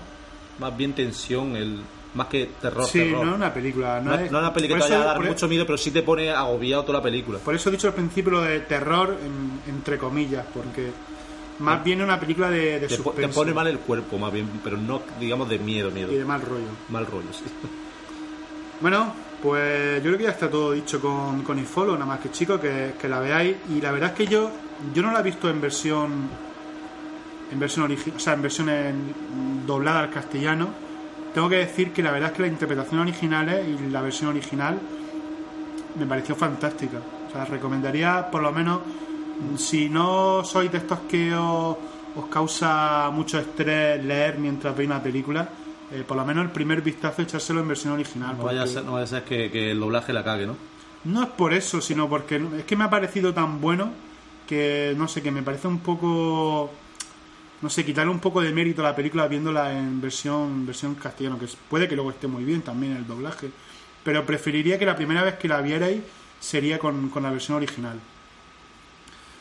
Así que, ¿qué, qué os parece si pasamos con, con la siguiente recomendación? Que creo que nos la, nos la trae Yo mismo, ¿no? Sebe. Hablando de, de doblajes malos, precisamente. Sí.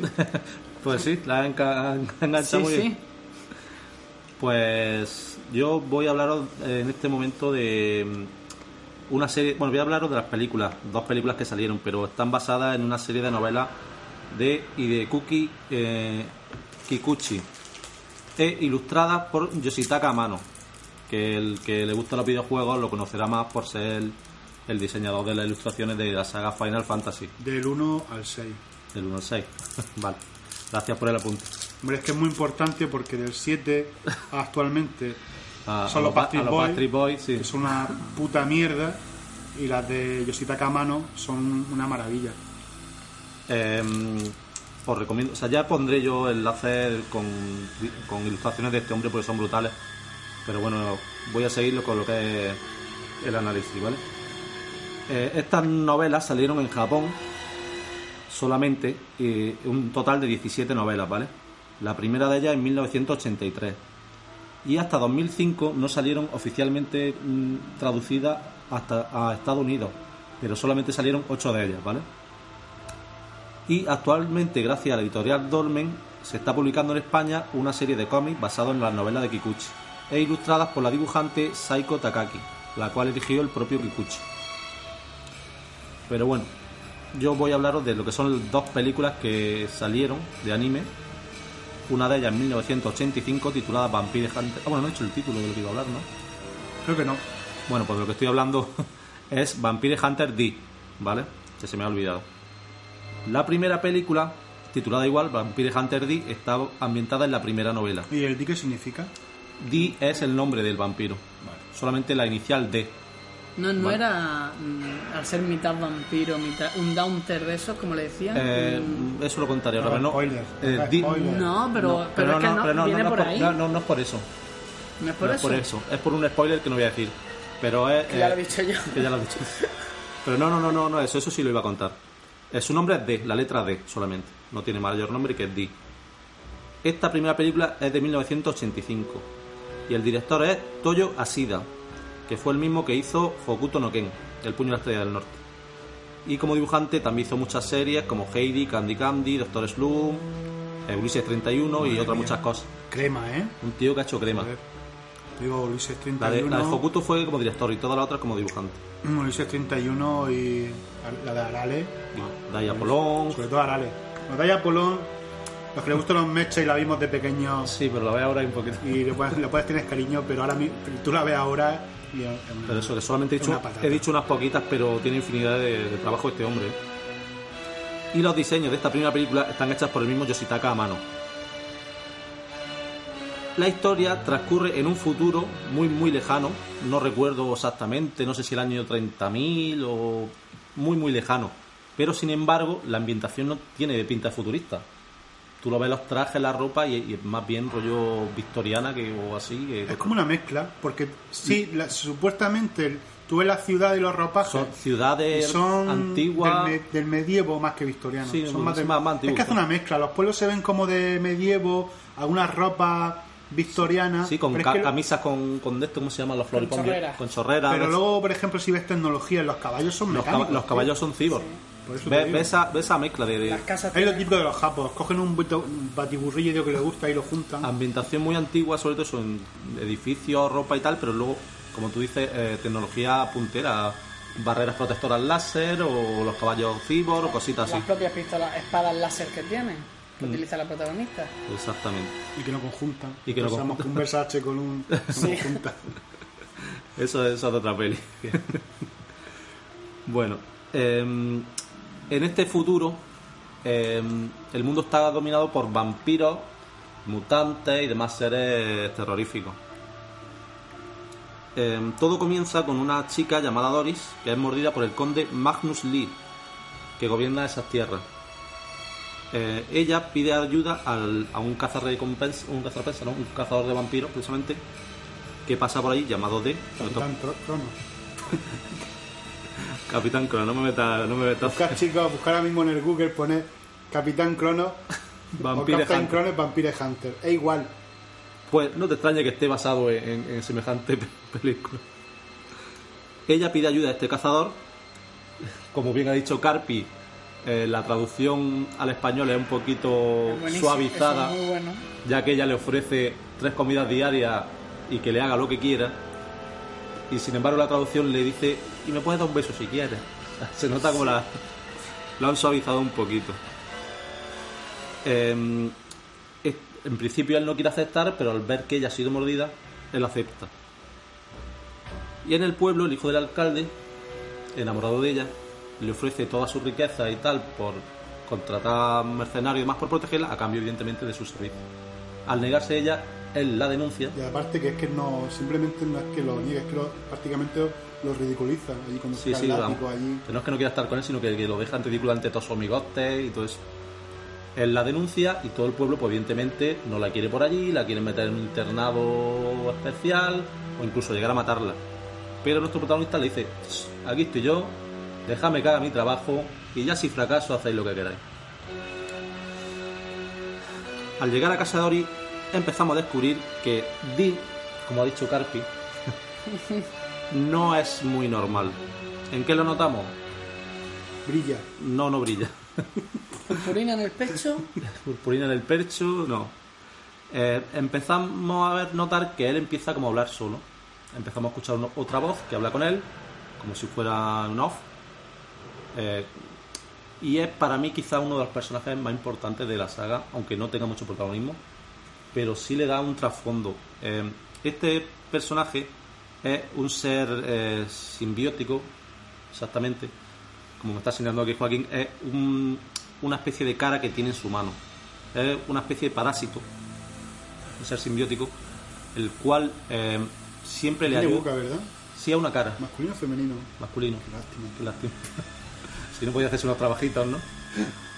Este ser es como la conciencia de él, digamos. Cuando alguien está dudando y tiene el típico angelito a tu izquierda, que te, pues es algo parecido, pero siempre metiéndole cizaña. Es como su conciencia el que le recomienda hacer cosas, pero siempre le está recordando lo que es.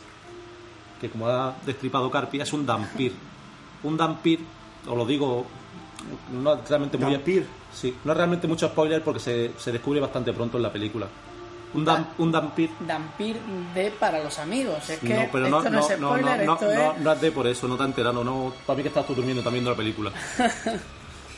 Eh, un dampir es mitad vampiro, mitad humano. El hijo de un vampiro con una mujer. Eh, Como Alucard, ¿Cómo Alucard? Sí. Entonces, este ser, para mí, mm, sinceramente, es lo que más me gusta el trasfondo porque es como su conciencia está siempre como te gusta, ¿eh? tiene ganica de sangre, está como siempre chinchando y él odias lo que es. Él mata vampiros porque odia ser. un poco como Blade, ¿no? Sí, quizás sí. Él quiere acabar con todo el vampiro de la, de la faz de la tierra porque odia ser lo que es, porque nunca podrá ser aceptado en ninguna parte. Los humanos nunca le van a aceptar por ser vampiro. Los vampiros tampoco lo aceptan. Y él no quiere ser vampiro. Digamos que es más humano que vampiro, ¿no? De- Él es humano, en- en pero su en su persona, pero los humanos nunca lo van a aceptar. Entonces siempre vive con ese em, ese sufrimiento por dentro. No lo van a aceptar menos la protagonista que sabemos Bueno. que que, hay que- tensión que quiere, sexual. que quiere tema. Ah, tienen también un punto en común, ¿no? Con el protagonista del libro de entrevista al vampiro, con Louis, ¿no? Sí, Que es un vampiro, pero que sí que todavía se siente Sí. más humano que... Más humano que vampiro, exactamente. pero eso él nunca encajará con los humanos. Y este personaje de la mano me encanta porque es como el. Está todo el rato recordándole que está que tiene ganas de pegarle un bocadillo a la tía, ¿eh? ¿Te gustaría? Si es que, te- si es que se te nota, si es que eres un vampiro, si es que. Todo el rato chinchándole, es como una pelea ahí de niños chicos que me encanta. Bueno, pues.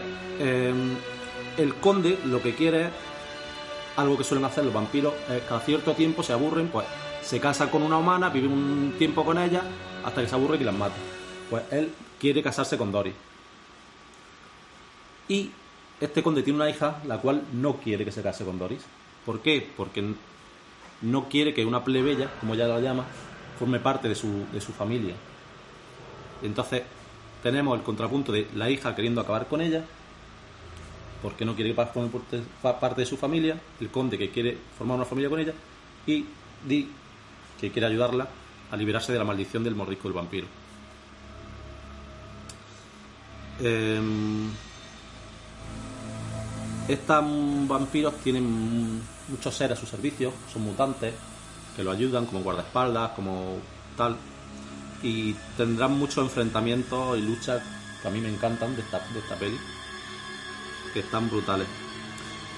En cuanto a la historia, no voy a contar nada más, porque ya se sería entrar en spoilers, que tú no te has enterado, Carpi.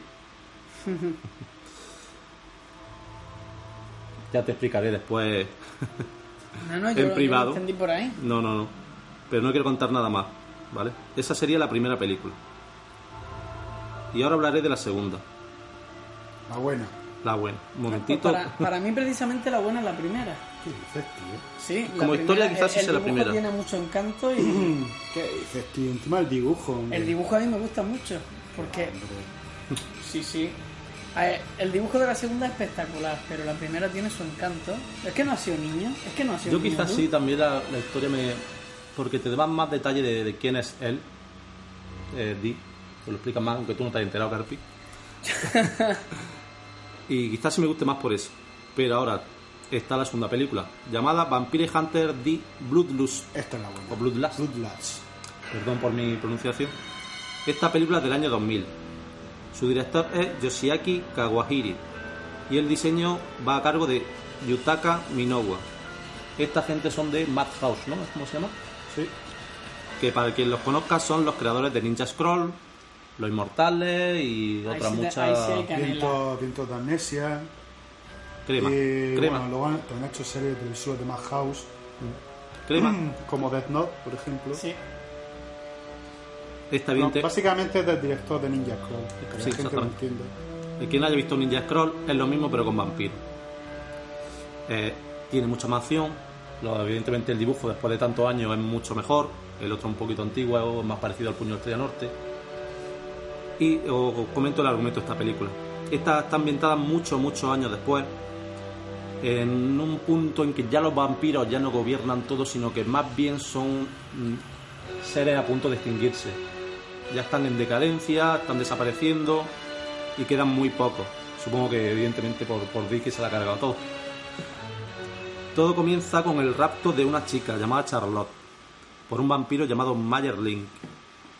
El hermano y el padre de Charlotte contratan a Dee para que la rescate, pero le advierten de que ya han contratado a otros cazarrecompensas antes que a él, que son la familia Marcus, los hermanos Marcus. Y el padre ofrece 20 millones de recompensa por rescatarla, sea como sea ya sea viva o si ha sido convertida, que sea muerta. Pero que la traiga. Eh, estos hermanos Marcus están compuestos por estos personajes. Borgov es un experto con la ballesta. Kyle, un experto con cuchillo en forma de cruz que los puede lanzar rollos rojadizos. Nolt es un gigante con una maza con un pico, muy burro. Y Grove, que es un enfermo, digamos, que lo ves postrado en una cama, casi medio moribundo, conectado con cable y con de todo, que sin embargo tiene un poder que inyectándose una sustancia es capaz de tener como una especie de, de- de viaje astral, ¿no? Podríamos llamarlo. Me parece bestial ese personaje. Ese cuerpo astral que sale de sí mismo es brutal, o sea, lo hace todo bicarbonato. Pero evidentemente él se nota como que contra más lo usa, peor está. Y a estos hermanos le acompaña una muchacha llamada Leila. Él no es parte de su familia, pero se unió a ellos por, evidentemente se quedó huérfana por culpa de los vampiros que mataron a su familia. Eh, al seguir hacia adelante se encuentran estos dos grupos él se presenta como Di, el vampiro Dampir. Todos evidentemente ya lo conocen. Y esta chica, al sentirse intrigada por él, se va del grupo y le persigue. Em, podríamos decir que en ese momento tienen el primer contacto con Mayer Link, la primera pelea. Tanto la chica como... Pensé que decir la chica con el contacto. Eso, eso, el contacto, eso no lo han mostrado. Su primera pelea, digamos. Esta parte no sé hasta qué punto contar, si contarlo o no. También es bastante reciente al principio de la película. En la relación de Mayer con la muchacha raptada. Déjalo, no me cuento. Es que, bueno, Bueno, si lo quieres contar. es que, es que si no cuento, no cuento nada. Claro, todo se basa en dónde, dónde va el vampiro. Exactamente, el vampiro está como intentando huir con ella a cierto punto y ellos tienen como que pararlo y matarlo antes de que llegue a cierto punto. Pero es que es lo, lo que digo, no sé si contar la relación entre ellos. Eres el que está contándolo, Sebe. Bueno, pues solamente diré, para no soltar spoiler, que en esa lucha eh, de, descubre que quizá tanto el hermano como el padre de la chica no le han contado toda la verdad del asunto. A partir de ahí, pues veremos mucha acción, muchas luchas contra mutantes espectaculares al más puro estilo mm, Ninja Scroll, que os recomiendo, muy muy bien dibujada, mucho mejor que la anterior, evidentemente.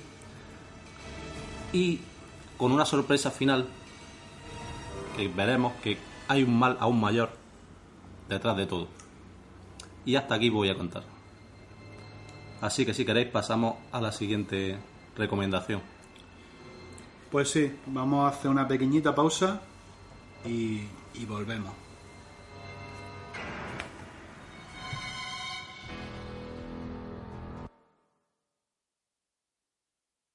Is she really going out with him?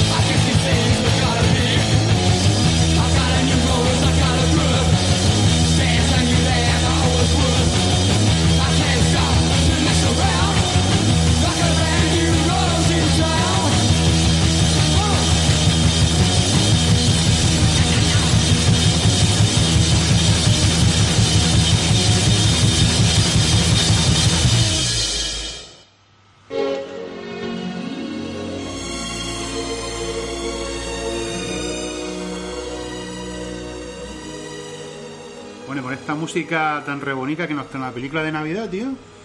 No, tengo un, un- Esto es una película de- del año 90. eh, se llama Línea Mortal. Y, y lo mejor de esta peli son que tenemos la crema de la crema en, en- en actores en esa época. Ya te, ya te digo, ¿eh? pero la ya sé. Seguro que no es para tanto, venga. Pues mira, ¿qué me dices si te digo que tiene a Kiefer Sutherland? Hostia, Jack Bauer, tío. ¿Qué me Exactamente. estás contando? Julia Roberts. Hostia, Hermana, hermana de Peter Robert. me gusta más la sobrina, tío. Aquí Julia mucho está, está muy muy bien. Yo le haría un par de trabajitos de los buenos. Tenemos a Kevin Bacon, a uno de los hermanos de los No, hermanos. Baldwin, que siempre me confundo porque porque son, son iguales. Sé que ahora hay uno. Hay 7 8, tío. Este, si no me equivoco, es William. William Baldwin. Sí, pero no lo, no, no lo relaciono nunca. Ahora cuando lo veo de mayor no sé decirte qué hermano es. Tenemos a Oli- Oliver Platt y Kimberly, Kimberly Scott. El- ¿Esa quién es? Pues no, no lo sé, no sé Esa, esa yo creo que será muy secundaria porque no, no me suena. El... lo Ah, me- vale, vale. Puede ser la pareja de, de- del, del Baldwin. Puede ser, la, la verdad es que es que no... eh, he cogido aquí los nombres de los actores de verdad y no ese no lo relaciono. El, lo mejor de la película es solo empezar, aparece... Joder, la película Jack Bauer, tío. No, no, es- no es Jack Todavía no estaba, no estaba hecho, no estaba madurado, ¿no? Pero No, pero todavía estaba, estaba en plena forma. De hecho, fíjate en qué buena forma que aquí es donde conoció a Julia Roberts, que creo que era la... No sé si esta película fue después de Pretty Woman, de las primeras así de, de taquillazo que... La segunda película que hizo que hizo famosa y terminó casi casi a punto de casarse con el Sutherland, o sea que que no era Bauer, pero casi casi tenía tenía ya el poderío. En el principio de la película, que es lo que el principio sería mi escena favorita, prácticamente, porque aparece aparece el Sutherland, que aquí hace de, de Nelson, se llama Nelson, son del mismo año, ¿eh? Línea Mortal y Pretty Woman, tío. ¿sí? Pues bueno, creo que Pretty Woman salió antes y luego la contrataron para para esta película, si no me equivoco. He echado ahora un vistazo en los meses, pero creo que creo que esta fue la segunda película de la segunda película que hacía así de, de renombre. En el principio de la película eh, sale Sutherland enfrente de un, de un hospital, de una, vamos a decir, de una universidad de estas de medicina, y lo único que dice mirando al vacío es, hoy es un buen día para morir. Eh, ya con esas inquietantes palabras empiezan a, perso- a- a sacar a los personajes, donde vemos que él es, él es estudiante de medicina, vemos a Kevin Bacon, Realmente to- todos son estudiantes, ¿no? Sí, son todos Están todos, estudiantes. todos en la Universidad de Medicina. pero vemos Kevin Bacon en una escena en la que por, por salvar una vida humana lo, lo echan de la universidad durante cuatro meses. Vemos a Julia Roberts, que también eh, estudia y e- ella es muy está muy interesada por lo que hay después de la muerte. ¿Y, Mira, perdona que te interrumpa. Son del mismo año, como decíamos. ¿y qué fue antes? Fue antes Pretty Woman. Pero fíjate que tres películas en el 90. Pretty Woman, Línea Mortal y Durmiendo con su enemigo. Otro Tres, peliculón. tres peliculones. Sí, sí. 91 ya no sería tan prolífico, tío. Elegir Bueno, un eh, amor y Hook. Elegir un amor fue bastante famosa. Ya, esa famosa no quiere decir que sea buena, tío. Mm, Pues te iba a decir que era buena, pero no quiero sacar mi sensibilidad aquí en público. Bueno, vemos, como he dicho, hay una presentación de personajes. Tenemos a, a Nelson, que está interpretado por Sutherland, que digamos que va a ser el cabecilla de, de este experimento de la que habla esta película. Tenemos a Kevin Bacon, que es como el escéptico, el que no cree en Dios, pero, pero su principio es salvar vida humana. Tenemos a Julia Roberts, que es la más, la más religiosa, por llamar así, la que siempre está pensando en, en que hay más allá. Y luego tenemos a Oliver Platt, que, que realmente hace de estudiante, es el papel que menos me gusta de Sí, este actor. tampoco es que ha, Es menos significativo realmente de Sí, la película. Realmente para mí está de relleno. Y, y tenemos a Joe, que es un mujeriego, que está hecho por William Waldron, que está interpretado por él. El- la película va de que Nelson el, llama, eh, llama a todos ellos para hacer un experimento que consiste en quedarse clínicamente muerto durante un minuto. O sea, él ha ideado una forma de poder quedarse clínicamente muerto durante un minuto y volver a, la vida. O sea, él quiere experimentar qué hay después de, la muerte. Para eso utiliza una serie de, de medicina, una manta térmica, es como una mezcla entre frío, calor y, luego reanimación, en la que dice que puede hacerlo si, ya sabemos que si el, al cerebro le falta oxígeno, pues te puedes quedar, puedes tener secuelas. Pues él consigue, dice que tiene el método de, volver de la muerte. Él- realizan el experimento y lo, lo que ve después de, o sea, estando muerto, es una pradera con niños corriendo. Consiguen reanimarlo y, el, y a partir de ahí empieza un juego muy peligroso que es en el que cada uno el- quiere, quiere probarlo, quiere, quiere experim- experimentarlo en, en su propia piel, pero empiezan con el peligroso juego de ver quién puede durar más tiempo.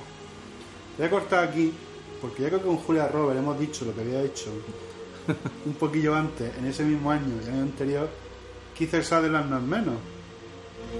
Y este buen hombre, por ejemplo, ya había hecho películas como The Lost Boys, que es Jóvenes Ocultos, Sí.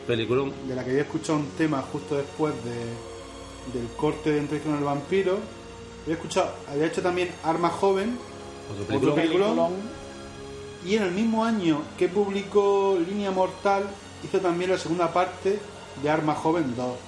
Y aparte, otra película también a destacar, entre otras muchas que tiene, fue también ah, en el 92 eh, la secuela de Twin, Peak- Twin Peaks, Fuego Camina conmigo. En esa salía él. La vi hace poco. Sam Stanley, tío. Ay, vale. Eh, pues, como he dicho al principio, es que aquí tenían a todas la- las jóvenes Es que promesas. realmente tuvieron que hacer una inversión en- de dinero en fichar a, a las promesas del momento, digo yo. Tampoco creo que salía muy caro. porque es No, claro, estaban empezando, eran Porque- su- sus sí, primeras... pero, pero ya están empezando a despuntar. Kevin Bacon supongo que sería también después de Footloose. Pero, se- pero seguramente, por ejemplo, lo de mm, contratar a Julia Robert, que quizás es la que más dinero puede costar, como tienen la suerte de que su- la contrataron antes del boom de Pretty Woman, porque el que sale el mismo año, la grabarían el año anterior. Y Julia Robert, pues famosa antes que, que estas dos pelis, tenía la de Magnolias de Acero, pero que tampoco... Tampoco sería. Bueno, vamos a continuar.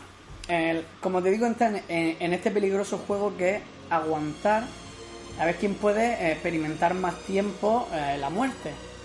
Eh, le continúa a Julia Robert, en, en el que consigue, me parece que era un minuto y 20 segundos, y ella lo que ve es un, un Eh. recuerdo de...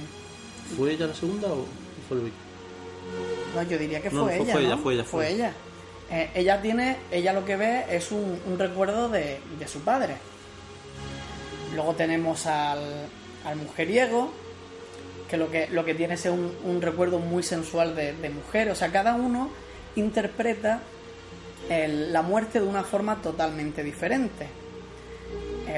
Hasta este punto tú podrías decir que la película es normal. Cuando realmente eh, pega un giro es cuando el Nelson, eh, estando descansando después del, experimento, tiene, tiene una imagen de su perro,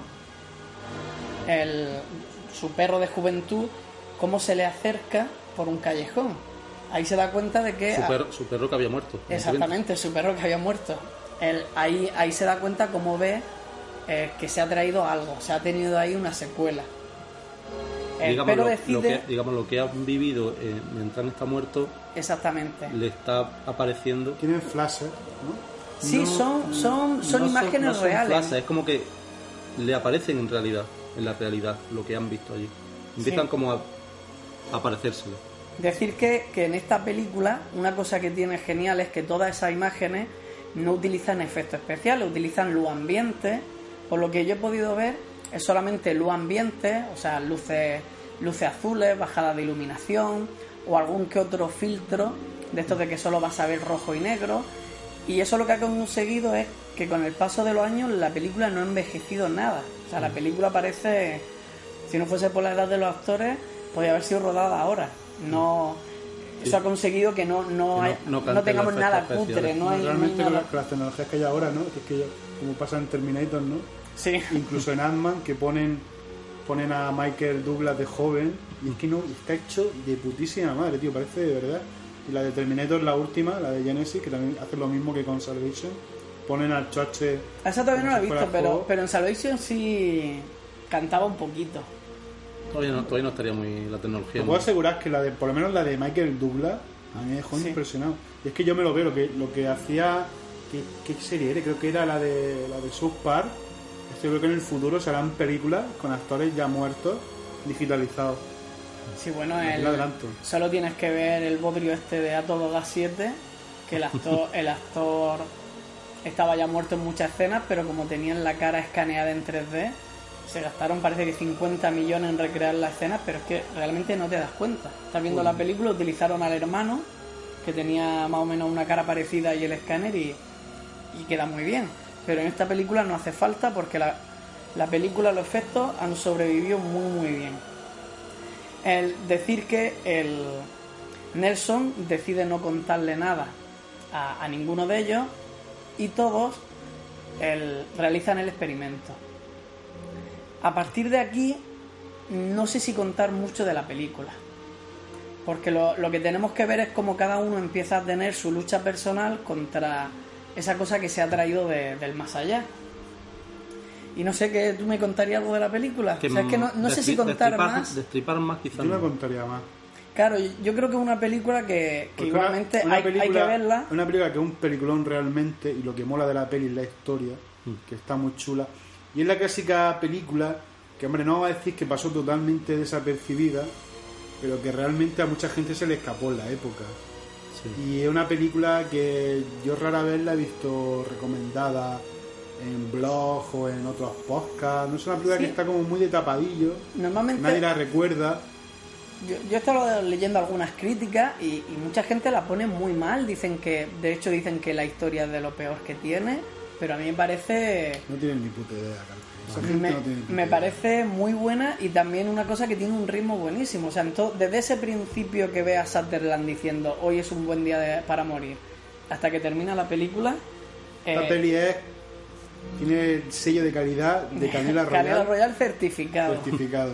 Pero bueno, no, no quería contar mucho más de la película, solamente que la gente la vea, mm, que tiene un desarrollo muy bueno, los personajes estaban en su mejor, o sea, todos los actores que ve estaban en su mejor momento. Y es que se ve muy fácil, tío. Es que la, es la típica película que la pone y cuando no te das cuenta es que te está terminando ya la peli.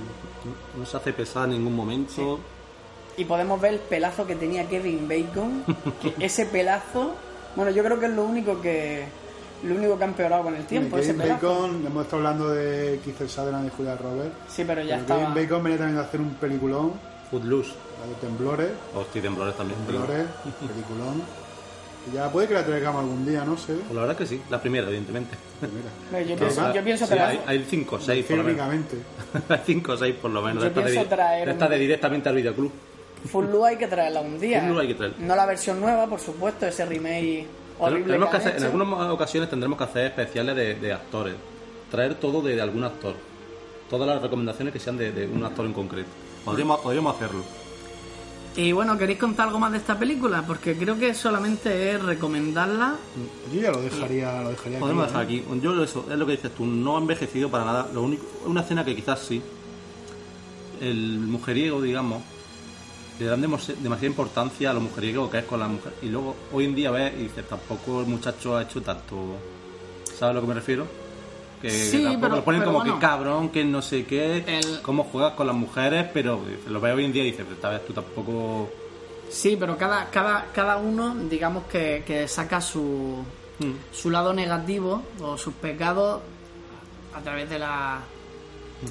de. de co- ¿Cómo explicarte? Sí, no, se, sí. puede, se puede ver reflejado, pero no. Me refiero que hoy, Ese- que hoy en día tampoco le darías tanta importancia como le dan a la película al ser un mujeriego. exactamente, Que le sí. ponen como que ser un mujeriego es el diablo. Es lo único que le he hecho que sí puede verse un poco antiguo. Lo, por lo demás, Bueno, no vamos a contar, ¿eh? pero Ya, él está haciendo un delito. ya, ya, ya. Pero, pero bueno, me refiero que es lo que puede ser un poquito más. Por lo demás, es que puede- lo que dice él puede ser una película totalmente actual de, de hoy en día. Sí.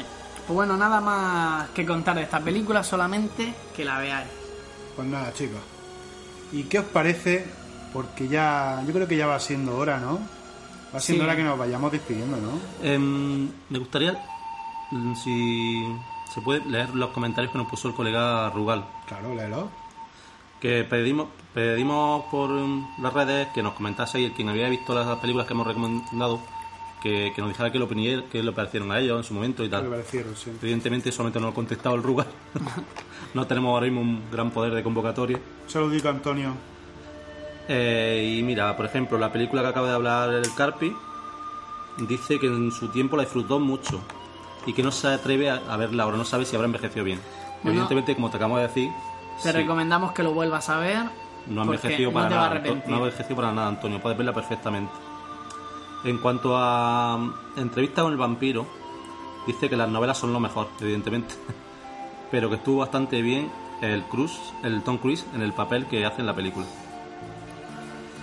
Eh, y Tiene luego- sus momentos, Tom Cruise. Sí. Tom Eh, Cruise, hay que decir que no, se me ha olvidado decirlo antes, no se hizo, estaba en proyecto hacer una segunda parte, pero no se hizo porque Tom Cruise se negó. Dice que no, no le gustó su, su personaje y se negó a hacerlo. A, a raíz de tú decirlo del libro, ya sé por qué la segunda parte él iba a ser el protagonista. Sí. Para el colega Rugal es lo mejor de la película. Y luego pone evidentemente que la segunda parte es un mojón. Totalmente de acuerdo, Antonio. Luego, de Perseguido dice que esta es la mejor de las tres, con diferencia de estas tres colas que ha, que ha puesto. Que Caberneto es el puto amo. Y que es una joya que los Juegos del Hambre la plagia hoy en día. ¿Eh? Y dice que para él está en el Olimpo junto a la, a la fuga de Logan, Rollerball y Fantasma. Que son parte de su infancia. Para mí también, Antonio. y nada más. Después de este comentario.